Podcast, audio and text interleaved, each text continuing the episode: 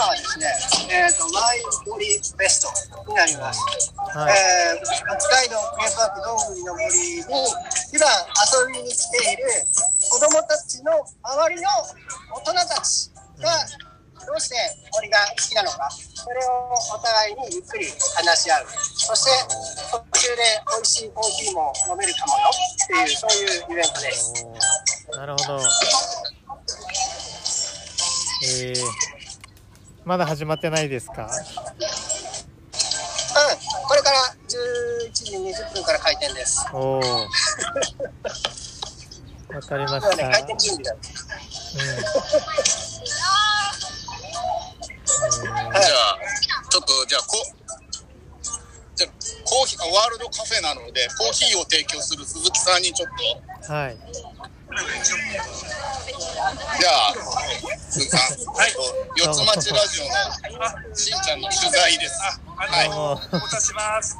あの森で頑張ってます。はい。あのコーヒーの提供なので今日のコーヒーは？あの今日はコーヒーをいかせていただきますけども、えー、モカをお入れします。はい。皆さんに、え、あの、日頃のお礼を兼ねて、えー、飲んでいただければと思います。おいいですね。はい。ぜひ、あの、飲みに来てください。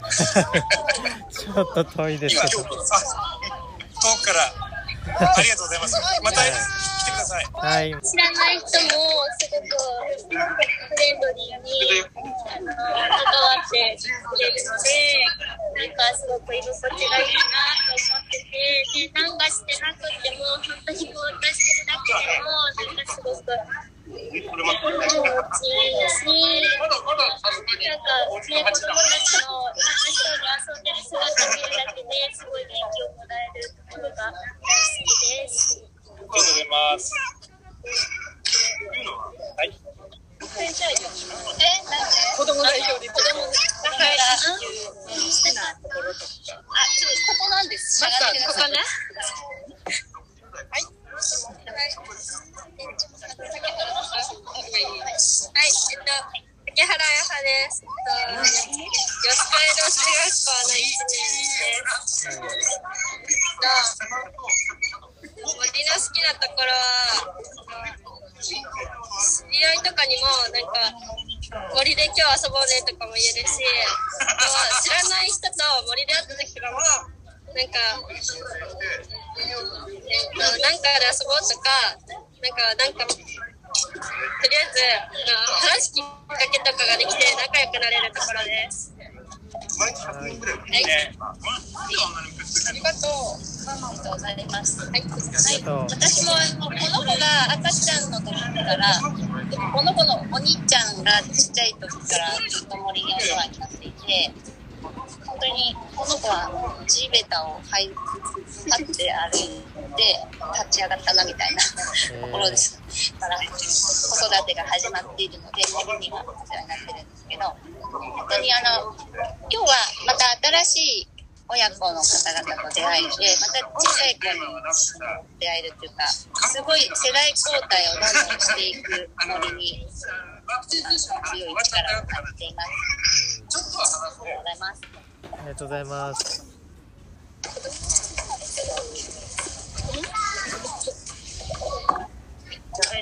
親子は新しい友達とか連れてきたりするの森に。そ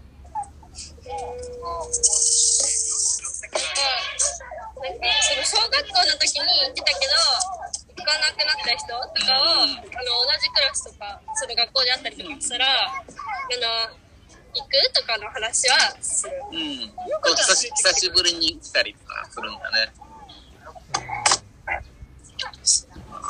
ゆうかちゃん連れてきてるね。はい。ゆうか。ゆうかがね、お友達連れてきてくれるのは見てたことがある。えっ、ー、と、プレイワーカーのコバちゃんです。はい、えっ、ー、と、私ももっと大きな息子が幼稚園の頃、はい、幼稚園の頃から来て、からスタッフとかワーカーになりました。どんぐりの方、はそうですね。意外とあの主婦でも成長できるかなっていうところがあります。え今回のいろいろ今回ではなのでいろいろ失敗をしていましたので頑張りましたけどよかったと思いますはい以上ですはいあマスターはい、えっと、鈴木です。あの、僕は自分の子供たちが森でお世話になったことがきっかけなんですけど、あの、まあ、僕自身が昔ボランティアリーダーやってたことがあって、あの、このまあ場所がすごく馴染みやすかったということと、この組織体験がね、まあ、馴染みやすかったのがあります。ただ一番好きだったのは、初めてここに入った時に、地面が柔らかかったこと。あの、それまで仕事でアスファルトばっかり歩いてましたけど、あ、土って柔らかいなって一番あの感じました。あとはやっぱり、あの、これから僕もいい年なんで、あの、社会とのつながり、皆さんとの人間関係を楽しみにしてますので、まあ、何をするでもなく言いますけど、すごくそれを楽しみにしてるのがこの森の楽しみです。以上です。いや、大事だなと思ってますよ。何はともあれ空いてることが大事だなと思っています。うん居場所としてね。うん。うん。あとこう心の拠り所として。はいどんぐりの森に来てる人たちはやっぱりあの遊びを大切にしたいとか子供の時代子供時代の遊びを大切にしたいとかあとは、えー、と発達にちょっと課題があるあ自分の子をみんなにいろんな人に知ってもらいたいとかそういうふうに思ってる方がすごく多いなって思いました。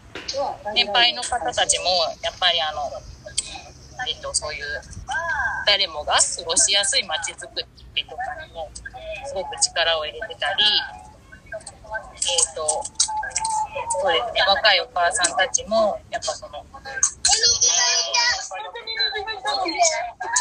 ね、禁止事項とかを減らしてるどんぐりの森をすごく気に入ってて、はい、毎日楽しく過ごしているように感じました。はい、ありがとうございます。はい、ありがとうございます。ありがとうございます。里山を作るっていうのは、あの、森ってどんどん成長していっちゃうんですね。あの、どんどんジャングルのようにこう草がいっぱいになって成長していくんですけども、ある一定の段階で、えっ、と、成長を止めるために手を入れるっていうのが里山だというふうに。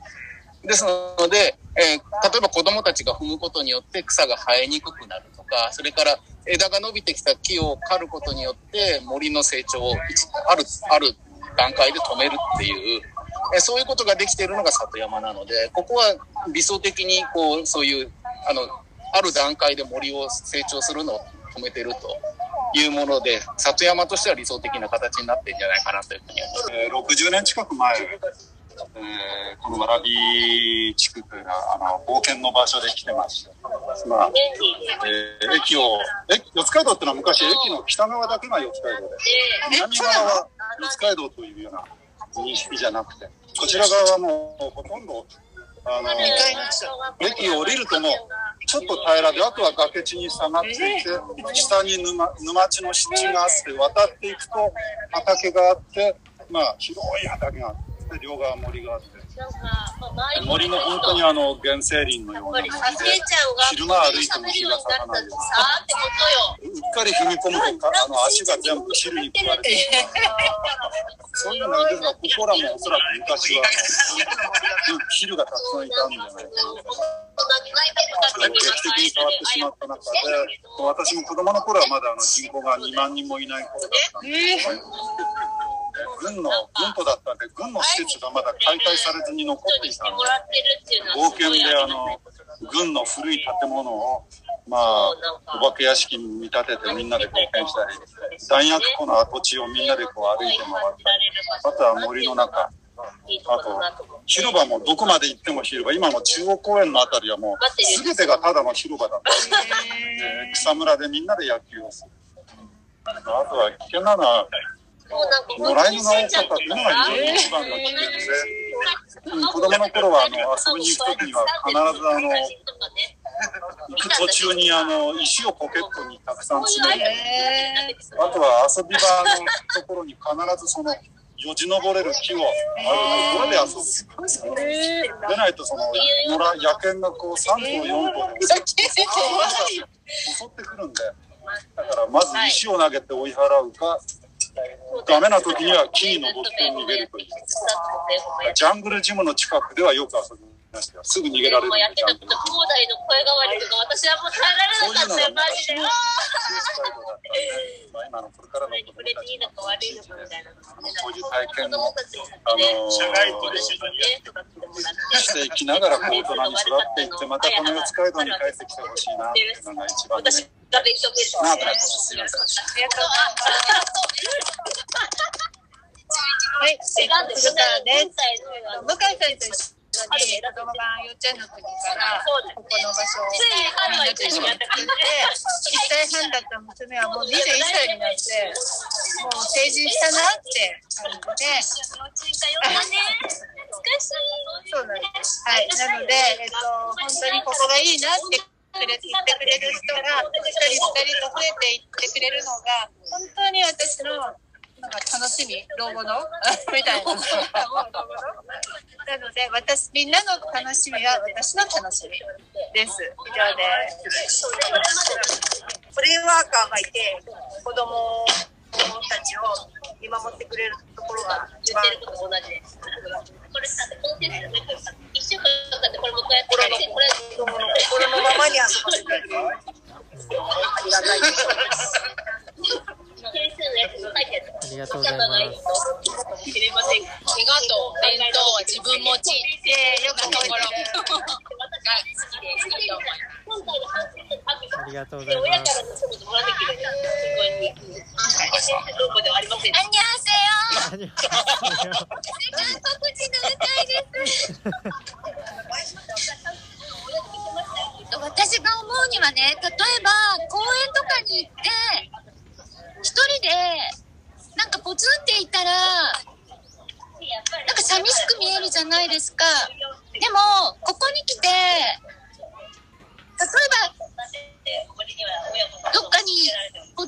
って座っててもそれはそれでその子は楽しんでる、うん、だからなんだろうあの